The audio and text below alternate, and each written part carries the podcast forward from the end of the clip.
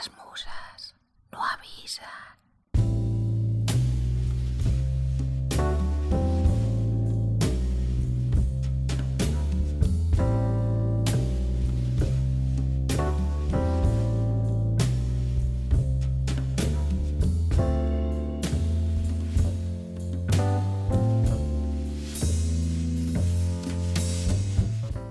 Bienvenido a Tinseltown.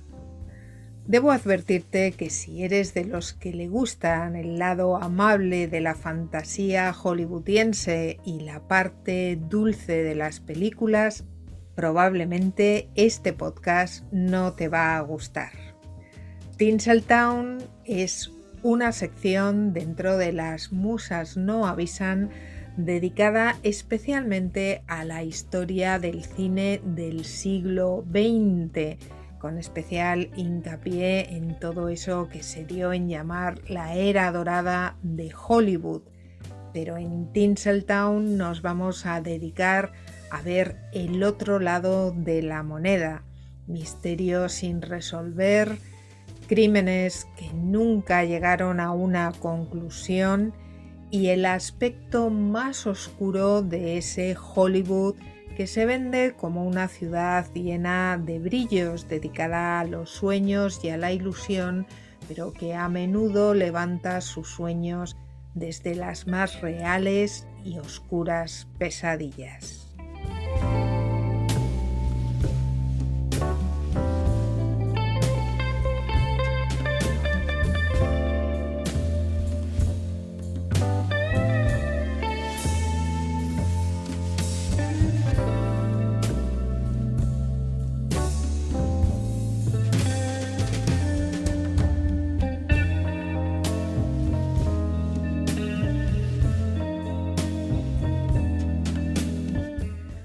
Así que en ocasiones te encontrarás historias truculentas, en otras misteriosas y en otras sencillamente historias olvidadas, pero en todo caso historias basadas como mínimo, si no en hechos reales, sí en las declaraciones de quienes las vivieron y quienes aseguran hablar desde su propia experiencia.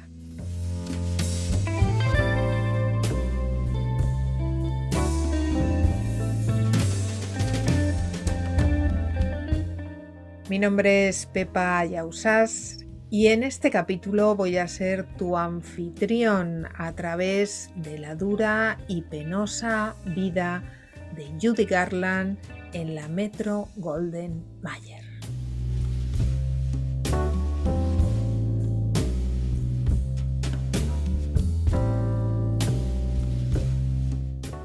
Este podcast se va a limitar a abarcar el tiempo de la vida de Judy Garland hasta que alcanza su famosísimo éxito en El Mago de Oz. La próxima semana os contaré cómo fueron sus cinco matrimonios y su muerte, y cómo Judy Garland se convirtió en uno de los símbolos más queridos y más representativos del movimiento gay.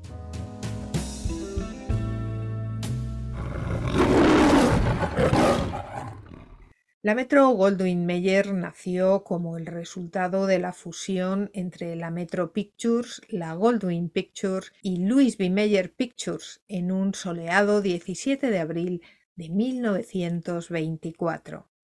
Meyer incorporaría a sus estrellas y a su personal técnico. Goldwyn contribuiría principalmente con un extraordinario estudio situado en Calvert City, una pequeña cadena de cines y el emblemático símbolo del león rugiendo. Finalmente, Metro traería a sus más celebrados directores y sus más famosas estrellas. Louis B. Meyer e Irving Thalberg se encargarían de dirigir la compañía. Pero nadie, nadie como Louis B. Meyer llevó tan lejos su voluntad para crear un estudio en toda la historia del cine. A Dios pongo por testigo Dios pongo por testigo de que no lograrán aplastarme. Viviré por encima de todo esto y cuando haya terminado, nunca volveré a saber lo que es hambre. No, ni yo ni ninguno de los míos. Meyer había nacido ruso, judío y pobre, irónicamente el 4 de julio de 1885, y aunque moriría siendo judío, lo hará estadounidense con una fortuna inconmensurable y como una de las más grandes leyendas de Hollywood y del mito americano del hombre hecho a sí mismo. Meyer inventó el sistema de estudios durante los años 20 y durante más de 30 años fue el ejecutivo con más poder de toda la industria. Pasará a la historia como el Rajá o el rey de Hollywood. Creía que las estrellas de cine se fabrican y él tenía un don para elegirlas y hacerlo. Trataba a sus estrellas como a sus posesiones y no tenía ningún problema en dejárselo saber y en hacérselo firmar en sus contratos. Sus estrellas no trabajaban para él, le pertenecían tanto sus vidas públicas como sus vidas privadas.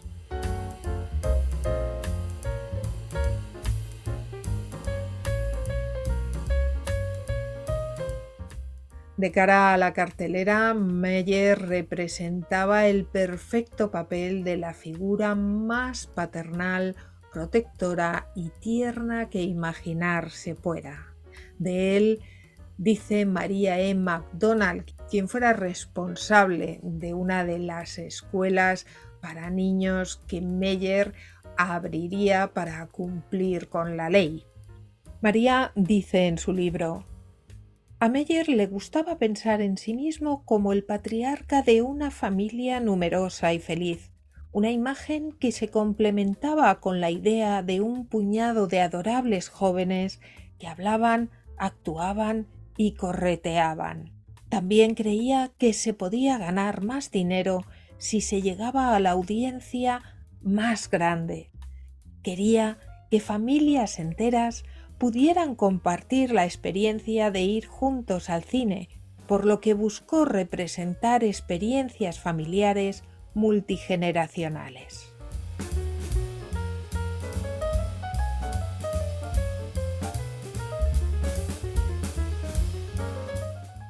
Exactamente la misma filosofía que Disney suscribiría para todos sus negocios. Meyer se vanagloriaba de elegir él mismo a sus propias estrellas. No era necesario que fueran perfectas o increíblemente especiales, bastaba con que tuvieran algo. Sencillamente él las elegía, las compraba, y se encargaba de explotar aquello que podía utilizar en la pantalla y de corregir todo lo demás, como si cualquier producto de diseño se tratara.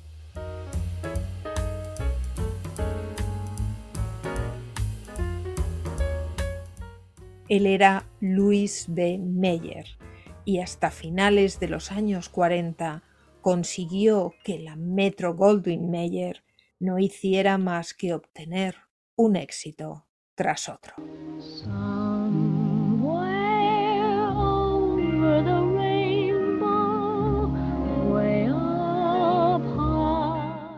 Pero la figura paternal detrás de las cámaras se disolvía y el amable Dr. Jekyll era capaz de transformarse en el más monstruoso Mr. Hyde, dictatorial, inhumano, depredador sexual y negociante sin escrúpulos que no conocía límites con tal de mantener su poder y su fortuna a salvo, alimentando siempre esa falacia de una familia inmensa infeliz rodeándole y bailando permanentemente a su antojo, siempre dispuestos a realizar sus deseos.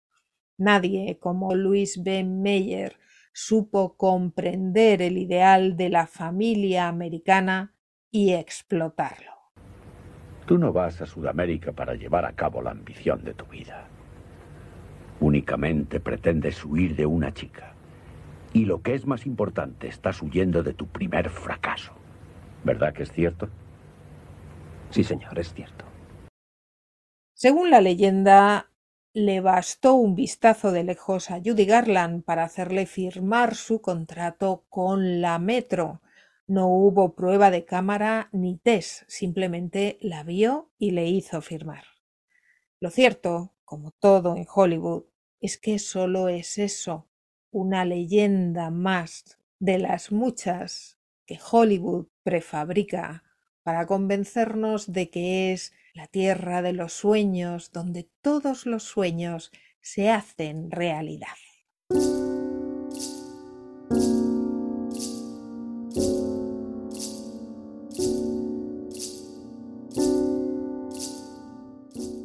La dulce vecinita de al lado, pero nunca la novia de nadie. Ese fue el papel, el rol que siempre ocupó Judy Garland y que sintió que era su lugar en el mundo, incluso en su vida personal.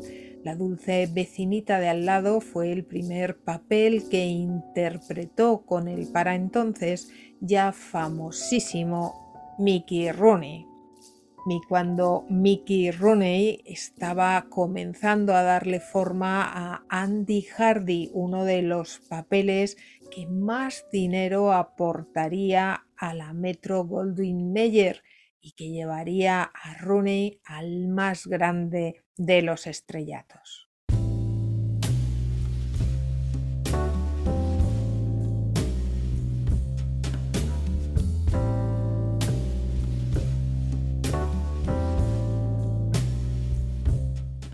Judy Garland había nacido en Michigan en 1922 como Frances, porque esperaban y deseaban un niño, Frances Ethel, Ethel porque era el nombre de su madre, Frances Ethel Gam, que era el apellido de su padre, aunque todo el mundo la llamaba Babe o Baby, porque su nacimiento se hizo famoso entre sus vecinos.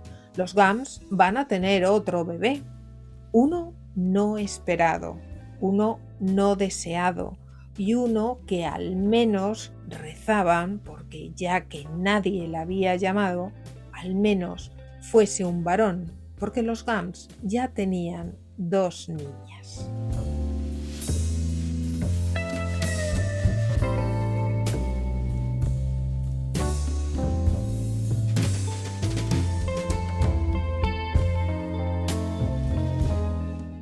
Pero no lo fue. Fue la menor de tres hermanas. Sus hermanas Mary Jane y Virginia la antecedían y ella cargó con el triste nombre de Frances Ethel, nombres que nunca, nunca le gustaron. Pero le gustaba muchísimo menos cuando la llamaban Babe o Baby. Era casi casi como un objeto, era el bebé. Subió con ellas, con Mary Jane y Virginia, por primera vez a un escenario el 26 de diciembre de 1924. Tenía dos años. Las tres chicas GAM nos entretendrán con canciones y bailes presentando a Baby Frances de dos años, Virginia de siete y Mary Jane de nueve. El pequeño show dará comienzo a las nueve en punto. Rezaba el anuncio en el Independent. La audiencia rompió en emocionados aplausos al oír la voz de la más pequeña cantando Jingle Bells. Su versión del famoso villancico gustó tanto que se la hicieron repetir de cabo a rabo más de tres veces.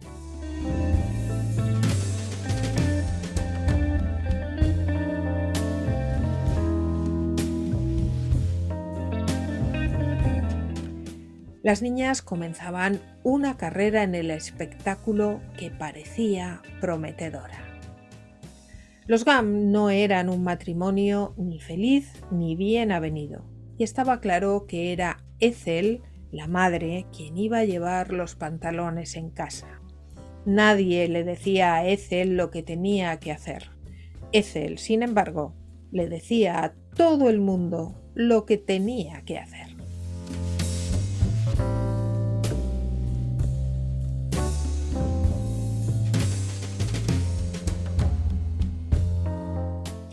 El matrimonio era uno a la antigua usanza y los acuerdos tácitos estaban bastante claros.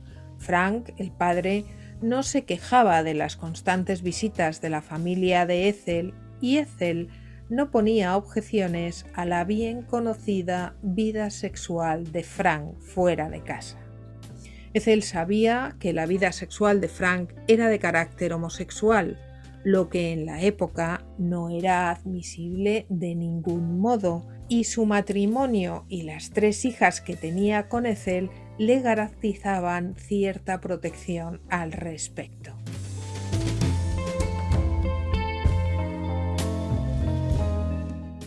Pero entre 1923 y 1924 su actividad se hizo lo suficientemente notoria como para que los GAMS se vieran obligados a buscar casa en algún otro sitio para evitar el escándalo. La excusa estaba bien a mano. La prometedora carrera de las niñas exigía nuevos horizontes. Eran además los años de la posguerra de la Primera Guerra Mundial y mucha gente se trasladaba de ciudad todo lo cual ayudaba a diluir el asunto del escándalo, que había saltado a la luz pública porque Frank se había hecho amante asiduo de un reconocido jugador de deportes en la zona.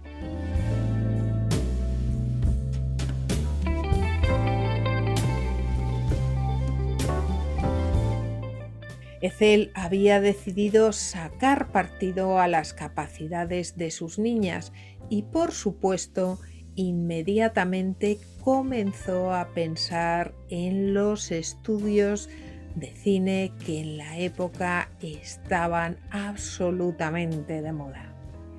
Se fue a Los Ángeles y recorrió todos los estudios, incluyendo el fantástico y ya famoso Metro Goldwyn Mayer, pero los estudios no estaban interesados en las pequeñas.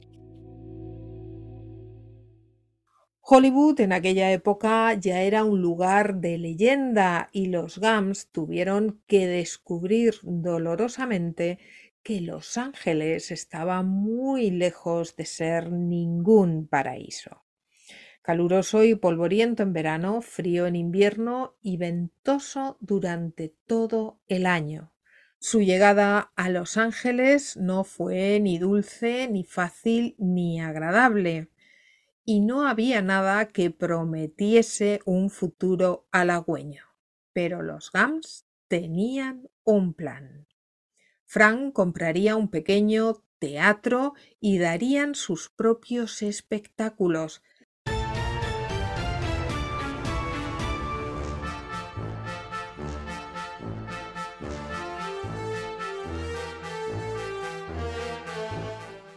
pero conseguir la sala estaba resultando mucho más caro de lo que habían imaginado.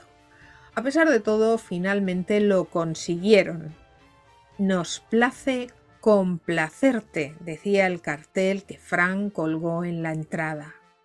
El sábado 21 de mayo de 1927 hicieron su gran inauguración con Ethel y las tres niñas en el escenario.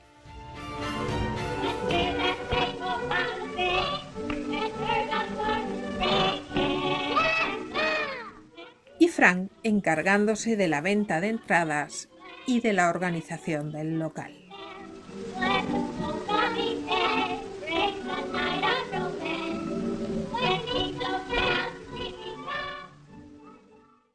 Fue un éxito instantáneo y al mismo tiempo que las GAM triunfaban, la verdad es que la pequeña población de Lancaster tuvo claro quién era su favorita sin ningún género de dudas, todos aplaudían mucho más cuando la pequeña Baby llegaba al escenario. La controladora Ethel hizo amistad con otra Ethel que tenía una escuela de baile y mientras la pequeña Baby no paraba de tener éxito allí donde iba desde pequeños espectáculos, fiestas y estaciones de radio locales, su madre fue trazando un nuevo plan para mejorar sus habilidades profesionales, porque estaba decidida sus hijas iban a ser famosas actrices de cine. Al menos una de ellas iba a ser.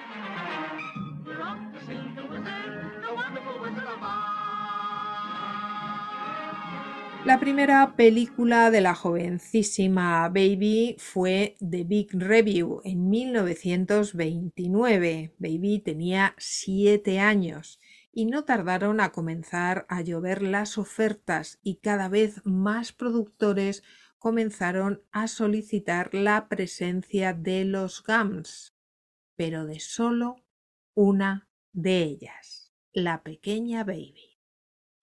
Su madre no tuvo ningún problema en sacar a sus dos hijas mayores de la ecuación y dedicarse en cuerpo y alma a explotar a su pequeña hija no deseada.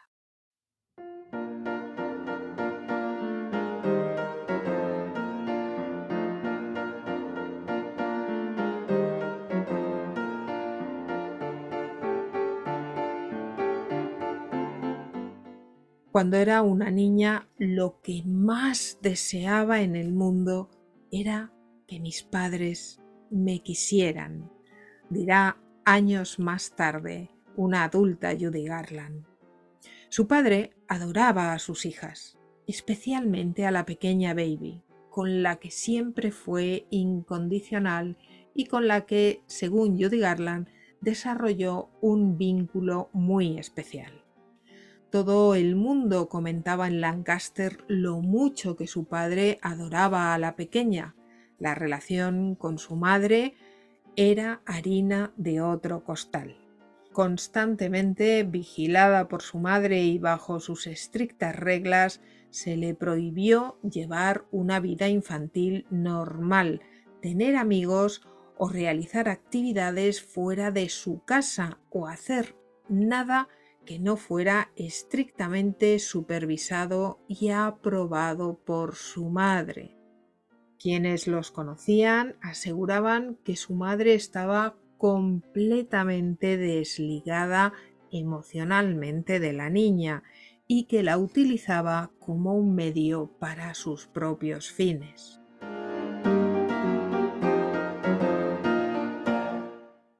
La pequeña Baby disfrutaba cantando delante de una audiencia.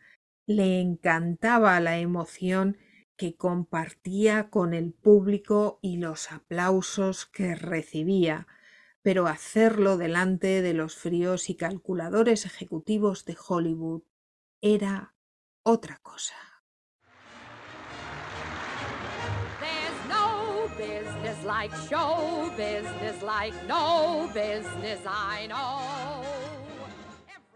Cuando el viernes, al acabar el colegio, todos sus compañeros salían corriendo hacia la tienda de chucherías dispuestos a comenzar la diversión, la pequeña Baby se iba sola a casa, donde su madre la esperaba para ponerle los rulos que tendría que soportar durante toda la noche para poder estar bien arregladita a la mañana siguiente para ir a los estudios.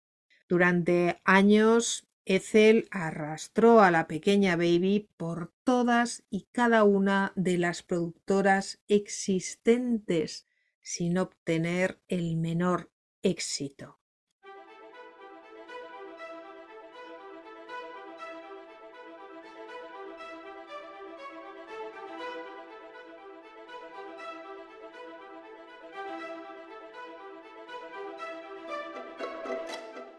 Voy a ser una estrella de cine, repetía una y otra vez la pequeña Baby a todo el que quisiera oírla. Pero en 1935 nada parecía indicar que los desesperados intentos de su madre y los muchos y dolorosos sacrificios a los que sometía la niña sin tregua fueran a dar ningún resultado. Baby ya había llegado a los 13 años y los estudios buscaban niños mucho más pequeños, como el caso de Coogan, el chico de Charlotte o Shirley Temple. Baby era demasiado mayor para los niños y demasiado pequeña para los adultos.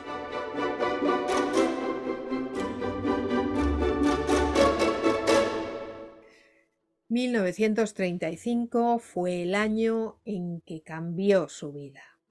En el verano del 35, Baby se cansó de que todo el mundo se refiriera a ella con el genérico nombre de Baby, y dado que su nombre de nacimiento, Frances, no le gustaba, optó por el nombre de una popular canción de la época, Judy, y se negó a contestar a nadie que no se dirigiera a ella bajo ese nombre.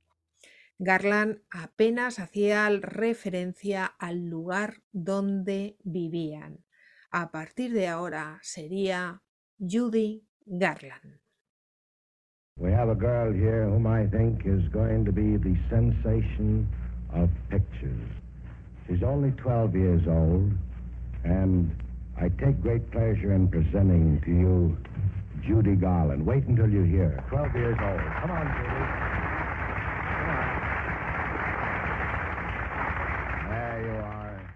Ese año su madre, después de haber sido rechazadas repetidas veces, insistió en presentarse una vez más en la meca de los niños actores, la Metro Goldwyn Mayer, famosa precisamente por sus producciones infantiles y el gran número de actores infantiles que contaba entre sus filas. Esta vez Ethel tenía un contacto, Al Rosen, un agente, carente de todo glamour y para quitarse el bulto de encima, la Metro Goldwyn Mayer envió a Roger Edens, una incipiente estrella musical de la compañía, a que realizara la audición de Judy en un pequeño local de las afueras. Su madre se presentaba como su acompañante al piano, como había hecho siempre, pero Edens insistió en que el pianista era él. Con la ingenuidad propia de su corta edad, Judy le preguntó si él sabía tocar en más de una clave y si creía que podría hacerlo. Era como preguntarle a Einstein si él sería capaz de hacer una división. Edens, irónico, le contestó, yo sí, ¿puedes tú?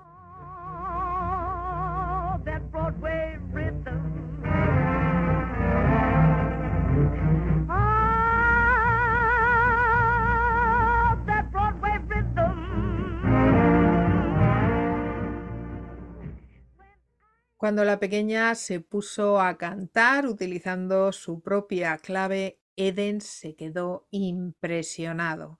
Años más tarde diría que fue como descubrir oro donde nadie lo hubiera esperado. El pianista informó a Coverman, la mano derecha de Meyer, de que el señor Meyer tenía que oír cantar a esta niña. Al día siguiente, los Gams recibían una llamada. Su padre Frank respondió al teléfono para escuchar. ¿Podría Judy venir a la metro hoy mismo?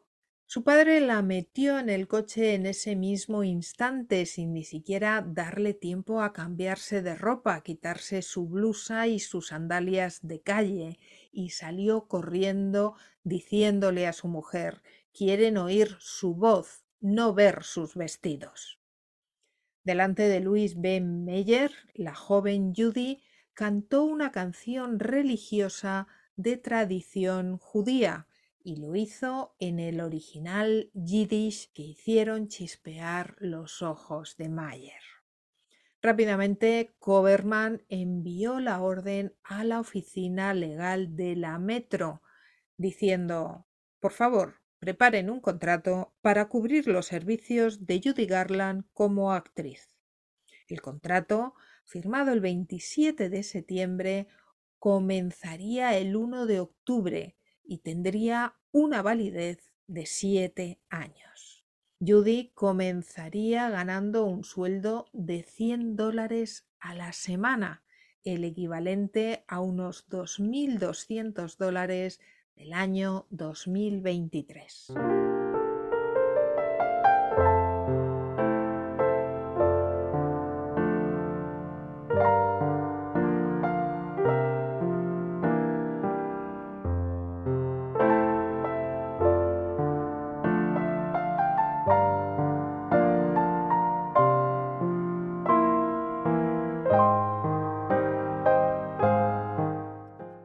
Partir de ahora, Frank ya no se referiría a su familia como los Gams, ahora iban a ser los Garland. También a partir de ahora, la vida de Judy pasaría a desarrollarse en los estudios. Por la mañana debía asistir a la escuela por ley obligatoria que Mayer había preparado para sus actores más jóvenes, la llamada MGM Little Red Schoolhouse dirigida por Mary E. MacDonald y que había comenzado a funcionar tres años antes. Por las tardes debía asistir a clases de música con Edens y durante las noches con frecuencia era reclamada para cantar en eventos del estudio o para amenizar fiestas o veladas en casas particulares de los gerifaltes o las estrellas de la metro.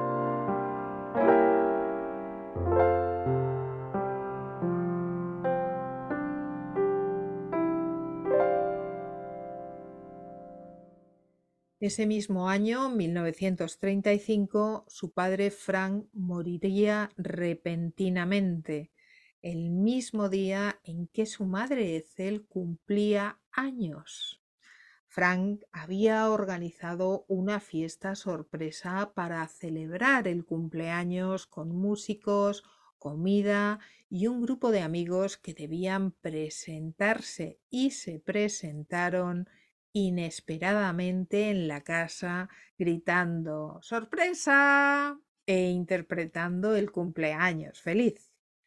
Judy asegurará años más tarde que la muerte de su padre fue uno de los acontecimientos más traumáticos de su vida. En menos de dos meses había alcanzado todo por lo que había estado luchando desde que podía recordarse a ella misma y para lo que había sido empujada por su madre al tiempo que sentía que lo había perdido todo con la muerte de su padre. A partir de ahora no hay nadie a mi lado.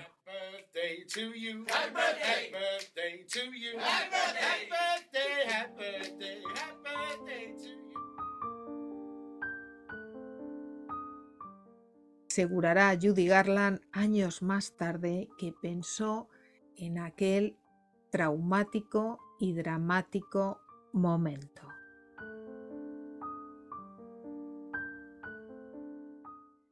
Muy probablemente la idealización de la figura de su padre respondía a la corta edad en la que sucedió su muerte y respondía también al hecho de que al no estar esa figura ausente y dada la cantidad de vicisitudes y lo dura que fue su vida, probablemente Judy Garland desarrolló esa fantasía sobre una figura paternal fantástica sobre la que hay serias dudas de si realmente existió como tal. Pero para Judy Garland el personaje que siempre la quiso y la protegió fue su padre. Y al perderlo sintió que se había quedado completamente sola y a partir de ese momento buscó desesperadamente figuras paternales o hombres que realmente la quisieran, porque entre las muchas cosas a las que fue adicta, lo fue también a las relaciones personales, a buscar desesperadamente un amor que nunca sintió haber conseguido.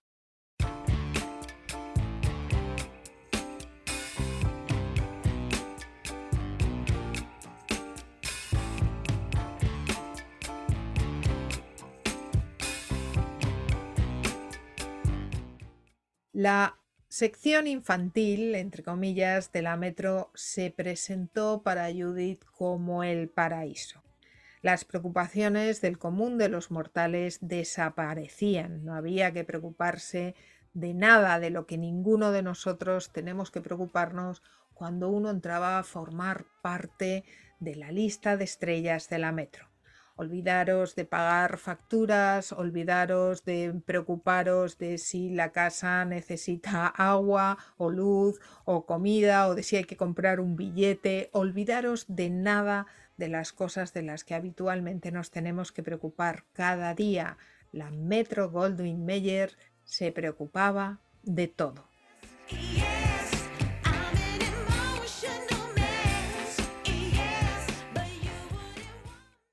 Pero todo paraíso tiene su precio y es común que el precio sea la propia libertad y la pérdida de la intimidad y la individualidad.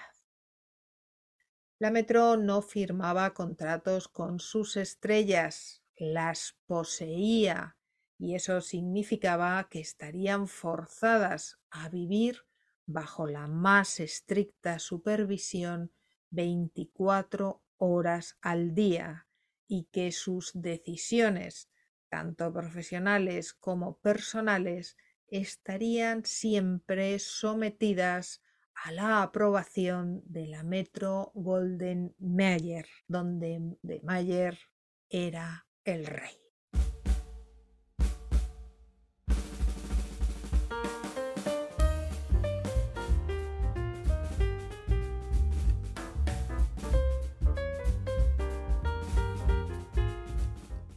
La escuela en la que entró a formar parte Judy alimentaba las fantasías de Mayer de tener una gran y adorable familia rodeándole y poblando los estudios sobre los que él gobernaba como el gran y adorado patriarca que le gustaba pensar que era.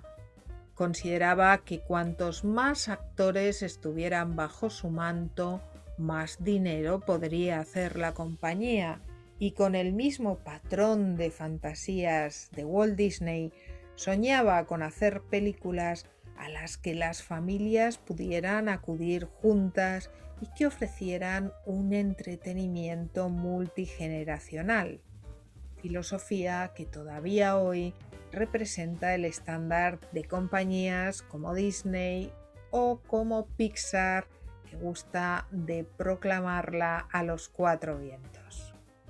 Para lograrlo, Meyer necesitaba tener actores de todas las edades y el sector infantil exigía un mayor gasto por parte de la compañía, pero al mismo tiempo los actores infantiles eran más dependientes, más manejables y manipulables, y era además posible moldearlos para que lo siguieran siendo a lo largo de los años.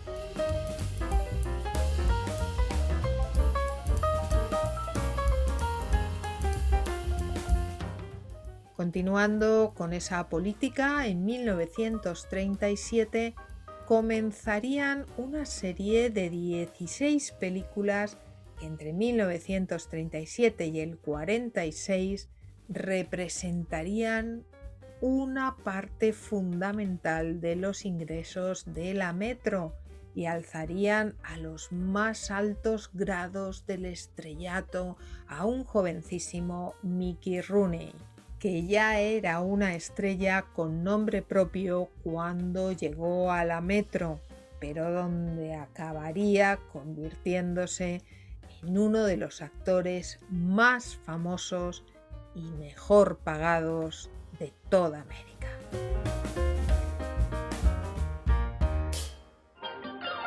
¡Ay, qué lindo es bailar feliz la poquita! Mayer quería cambiar, si no el mundo, al menos sí América, con la serie de películas de los Hardy, que ofrecían una imagen idealizada del modelo de la familia americana que, según Mayer, debía ser. Los Hardy, las 16 películas que Mickey Rooney rodaría como el hijo de esa familia, los Hardy representaban un manual de autoayuda para la familia americana y una guía social de cómo las cosas debían ser. En 1939, el personaje de Andy Hardy proporcionó a la Metro casi la mitad de sus millonarios ingresos.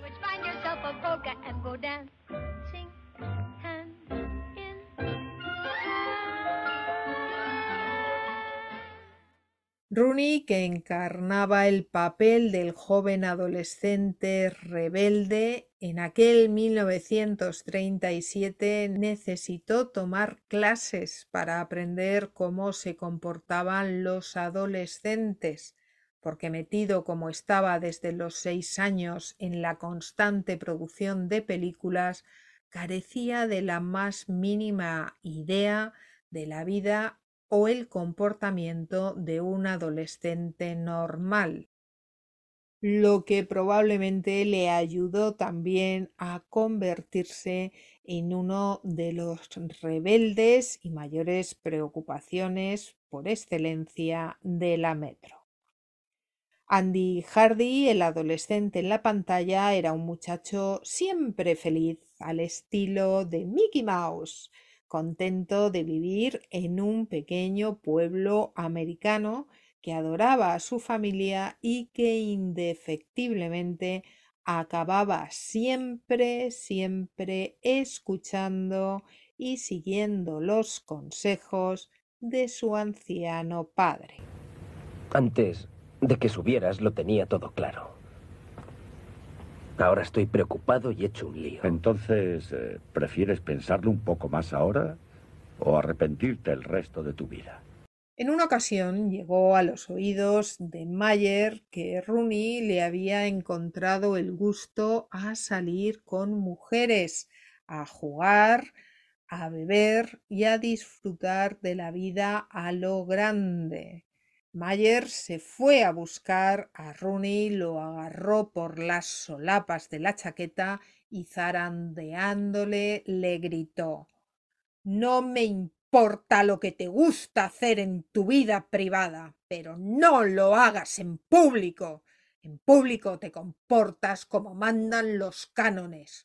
Tú eres Andy Hardy. Eres los Estados Unidos. Eres la mayor estrella en el cielo. Compórtate. Eres un símbolo.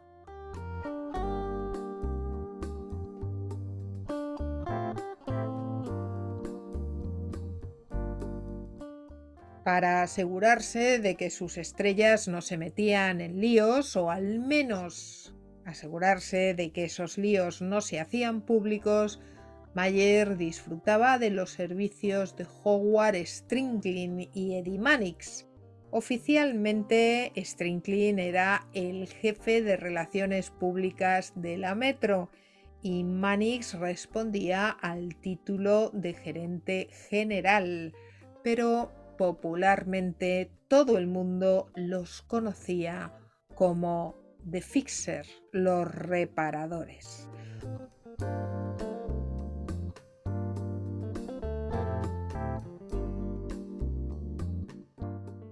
¿Os acordáis de aquella figura del lobo en Pulp Fiction? Pues estos serán los lobos de la metro. Escucha con atención. Tú harás lo que te dé la gana, pero yo me ocuparé de que él no lo sepa. Desde este momento irás donde te parezca y con quien te parezca, pero yo te llevaré, te iré a buscar y te traeré otra vez a casa. ¿Entendido? Exactamente igual que iría a buscar su ropa sucia. Estos señores, volveremos a hablar de ellos, son Howard Strickling y Eddie Mannix, muy conocidos en la época, especialmente entre los estudios, pero muy olvidados a fecha de hoy. Mannix y Strickling asignaban un asistente personal con comillas a cada estrella, entre cuyas funciones las de estos asistentes personales o ayudantes personales estaba la de tratar de entablar amistad personal con ellos y permanecer pegados a sus talones todo el tiempo, de forma y manera que desde sus acciones a sus más mínimos y secretos pensamientos llegarán siempre puntuales informes al conocimiento de Mannix y Strickling.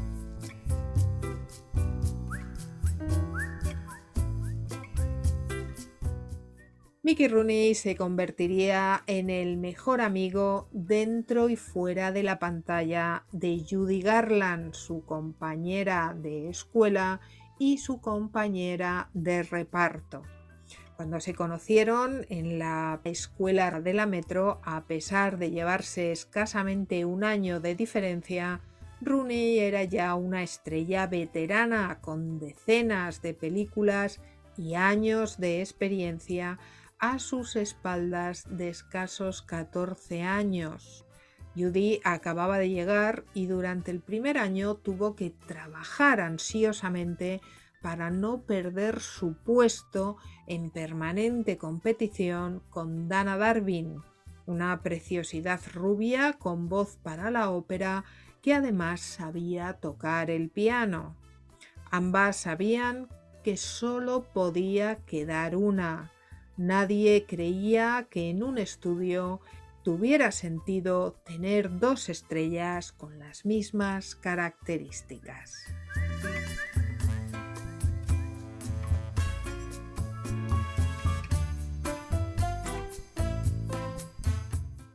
A pesar de que Mickey y ella compartían características físicas comunes, Mickey nunca tuvo que pasar el calvario al que Judy se vio sometida.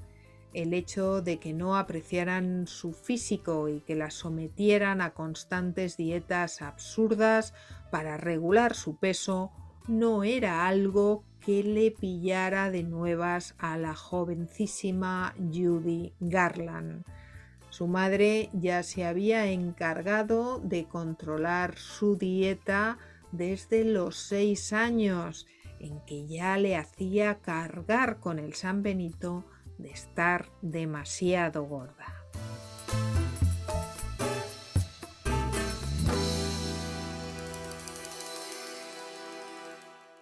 Luis B. Meyer no hizo más que subrayar una y otra vez lo que él consideraba su falta de atractivo personal y su completamente inaceptable físico para los estándares a los que una estrella de Hollywood debía responder. La apodó como mi pequeña jorobada para destacarlo. No deja de ser irónico si uno tiene en cuenta que se trata de una de las mujeres más bonitas que hayan pasado por la gran pantalla sin embargo, la permanente presión sobre su escaso físico sufrida durante la infancia le generó una inseguridad que no la abandonó nunca.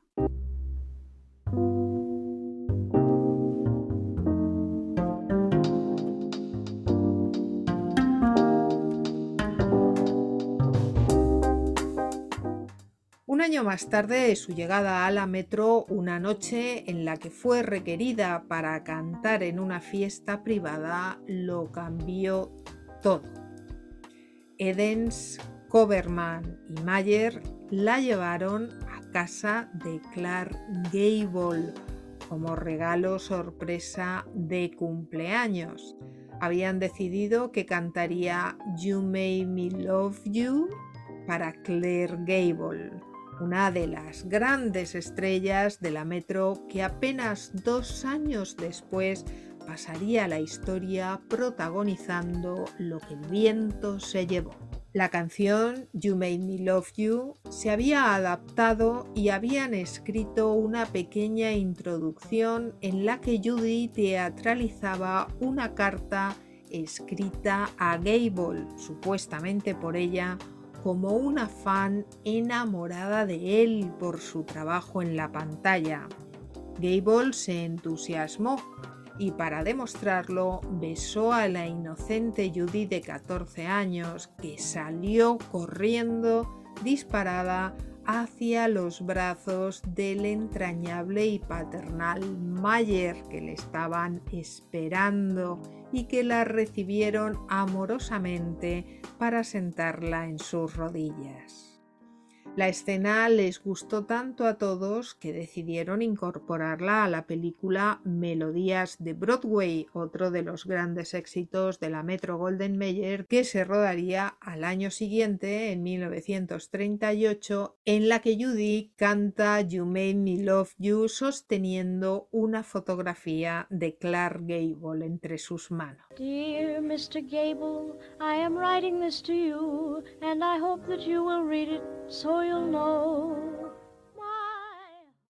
A partir de esa noche, Judy estuvo muy ocupada. Pasó a ser la co-star de Mickey Rooney en dos películas y no tuvo que preocuparse nunca más de la competencia de Dana. Había quedado claro quién era la que iba a quedarse. Como no podía ser de otra manera, Judy se enamoró de Mickey Rooney a los 15 años, pero para Mickey, como para muchos otros, Judy no pasaría nunca de ser la dulce vecinita de al lado, papel con el que había empezado a interpretar ese, esa coestar, esa eterna estrella acompañada de alguien en las películas de Rooney, la eterna amiga siempre dispuesta a escuchar sus problemas, pero con la que nunca se casaría ni a la que nunca miraría de forma romántica. Al lado de actrices cargadas de sexapil y natural sofisticación como su compañera de clase Lana Turner, Judy no daba la talla como para despertar pasiones.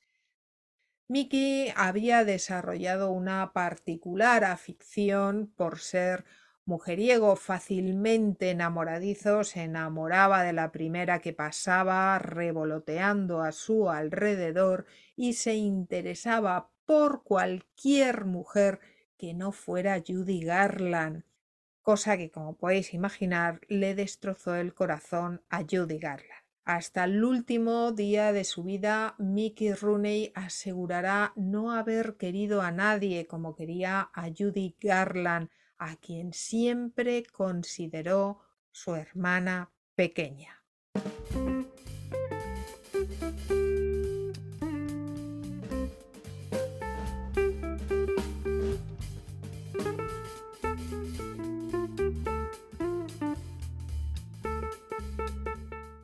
El trabajo de ambos resultaba sumamente intenso, tanto que en ocasiones el estudio les hacía grabar durante dos y hasta tres días con sus noches de manera ininterrumpida. Para lograrlo a los dos se les administraban pastillas para que pudieran dormir durante breves descansos de tres o como mucho cuatro horas y después se les daban anfetaminas para que pudieran continuar bailando y cantando incansablemente.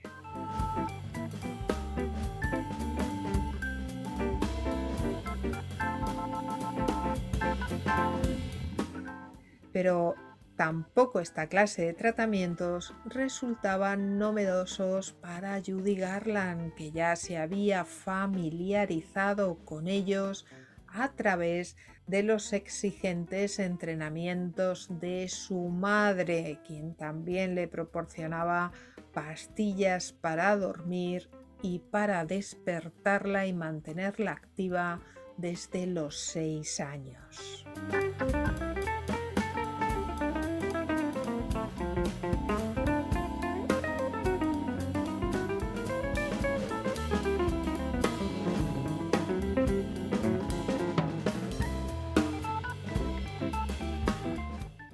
Siempre juzgada por su falta de atractivo y por su no llegar a la altura del físico estándar de las estrellas de Hollywood, Judy fue sometida a una estricta dieta de caldo de pollo, 10 cigarrillos al día y pastillas para reducir su peso.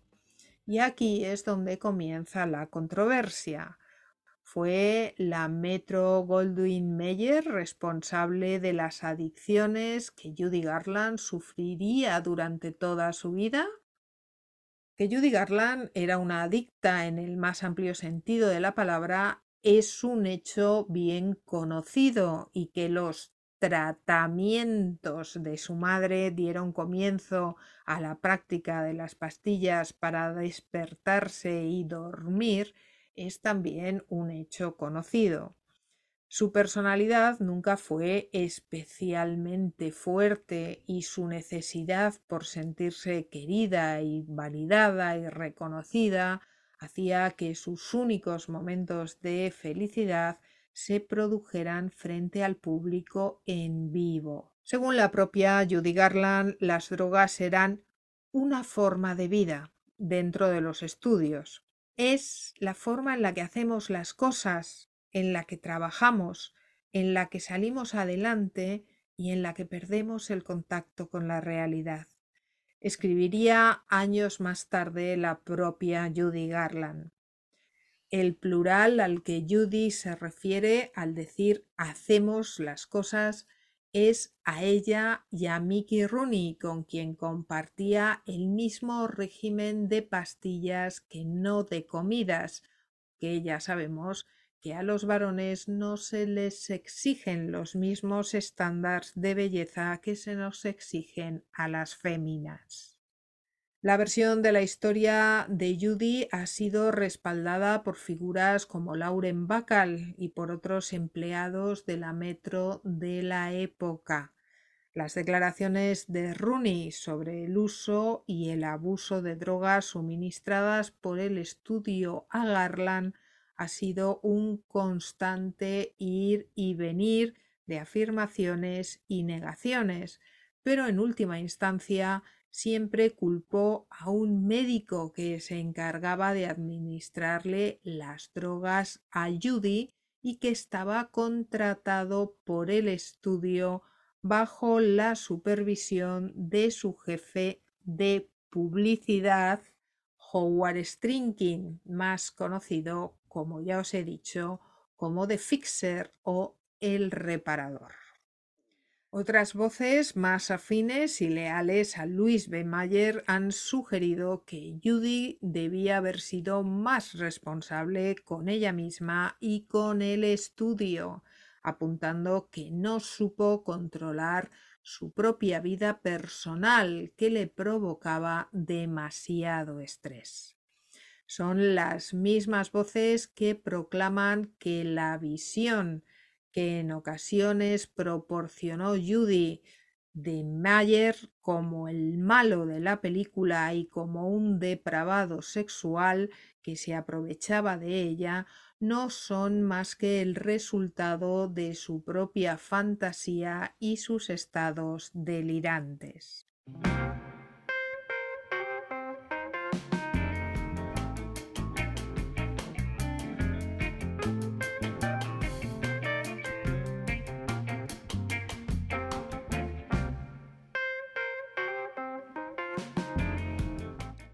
Mickey Rooney guardaba un recuerdo profundamente estresante de sus años, como Andy Hardy, y una honda sensación de tener una vida absolutamente dedicada al trabajo sin ningún tipo de vida social o personal. La versión desde los estudios era totalmente diferente. Rooney no perdía oportunidad de estar en cualquier fiesta posible, en cualquier mesa de juego y con cualquier mujer disponible.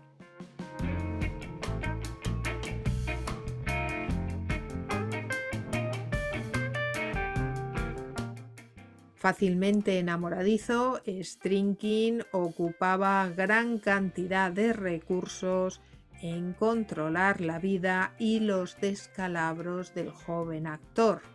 Cuando en 1942 Rooney conoció a la recién llegada Ava Gardner, que pasaría la historia como el animal más bello del mundo, se enamoró inmediatamente de ella y enseguida anunció su intención de casarse.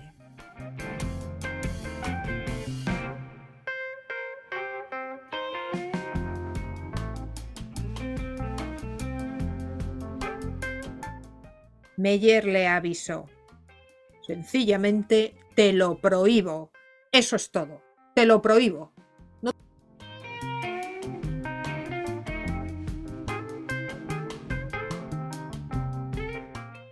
No tienes derecho a hacer eso, es mi vida, le contestó Rooney. Meyer se lo aclaró de forma contundente. No es tu vida, no mientras estés trabajando para mí. Metro Goldwyn Mayer ha hecho tu vida.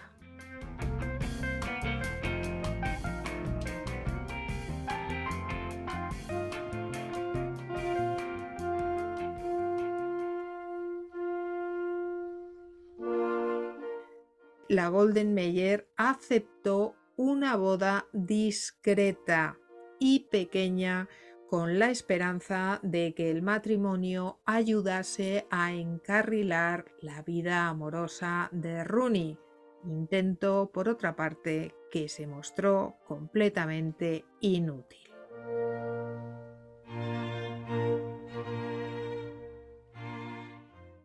Ava Gardner tenía 19 años y Rooney 21. El matrimonio duró escasamente un año. El divorcio se firmaría el 21 de mayo de 1943, el mismo día de la muerte de la madre de Ava Gardner.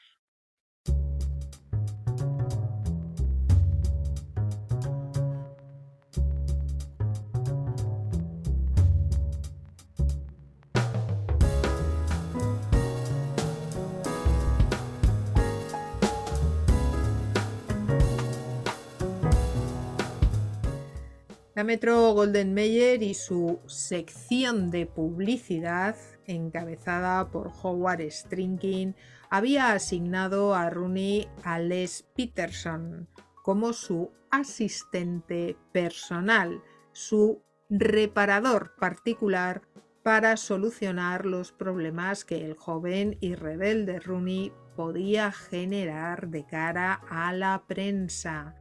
Peterson actuaba como su mejor amigo, su ayuda de cámara o su chofer, lo que hiciera falta. Rooney no iba a ningún sitio, no hacía nada, ni siquiera vestirse, sin que Peterson le ayudase o le acompañase a hacerlo. Peterson se encargaba de limpiar el rastro que dejaba Rooney a su paso, como la famosa fiesta en la casa de Errol Flynn, que incluía un amplio número de prostitutas entre sus entretenimientos.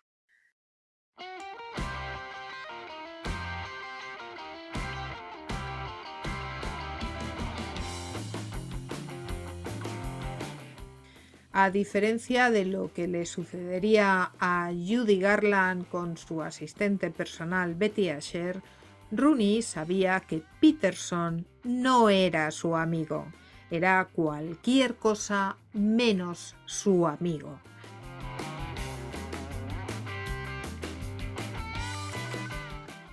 Mickey irónicamente lo llamaba el vicepresidente a cargo de Mickey Rooney.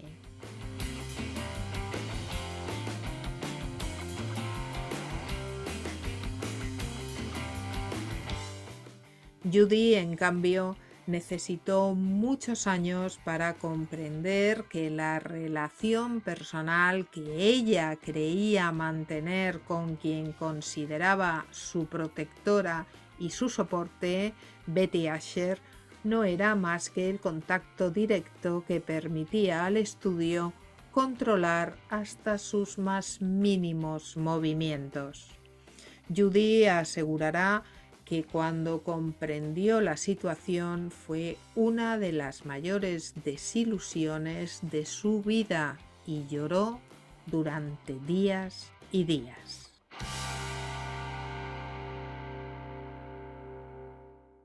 Asher no solo espiaba a Judy, también la manipulaba y lo hacía tan de cerca que los rumores sobre su relación como amantes recorrieron todo Hollywood como reguero de pólvora.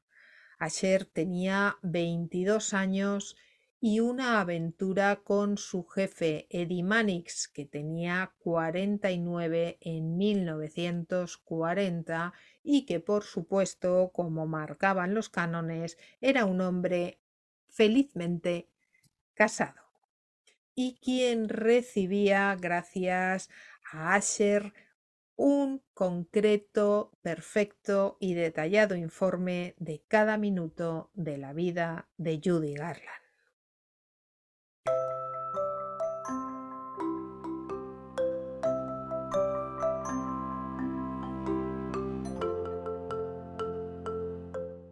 Siguiendo el rastro del éxito obtenido por Disney, Mayer optó por intentar la producción de un cuento infantil, El mago de Oz, que estuvo al borde de ser suspendida en muchas ocasiones dadas las dudas que ocasionaba un proyecto tan poco serio. Durante el casting, Judy estuvo muy lejos de ser la primera elección, más bien fue el premio de consolación, la última chica disponible en la lista. La primera fue Shirley Temple, la niña de oro durante más de tres años, pero Temple no podía responder a las exigencias vocales que las canciones del mago de Oz exigían. Hubo otras, pero fue imposible sincronizar sus calendarios y finalmente la pequeña jorobada y nada atractiva, según Mayer, Judy Garland, se encargaría de interpretar las aventuras de una turista de Kansas en el mundo de fantasía del mago de Oz.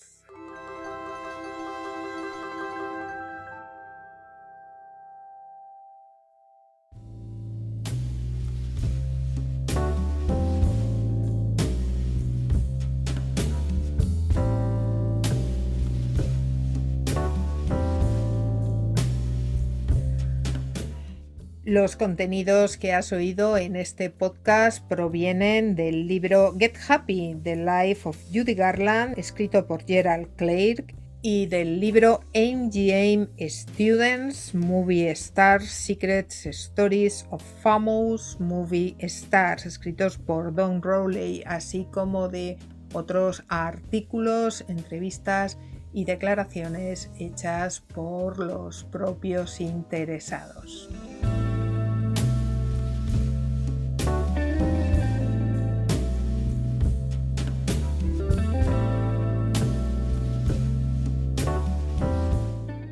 Gracias por haber llegado hasta este punto del programa. Espero que esto no te quite las ganas de seguir viendo películas y que amplíe un poco tu capacidad crítica.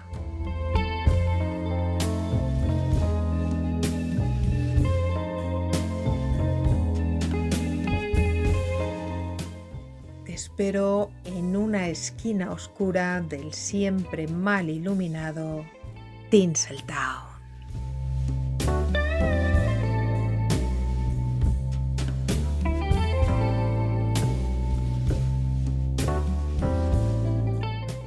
Sed buenos, seguid soñando y dejad que me encargue yo de ser la mala de la película.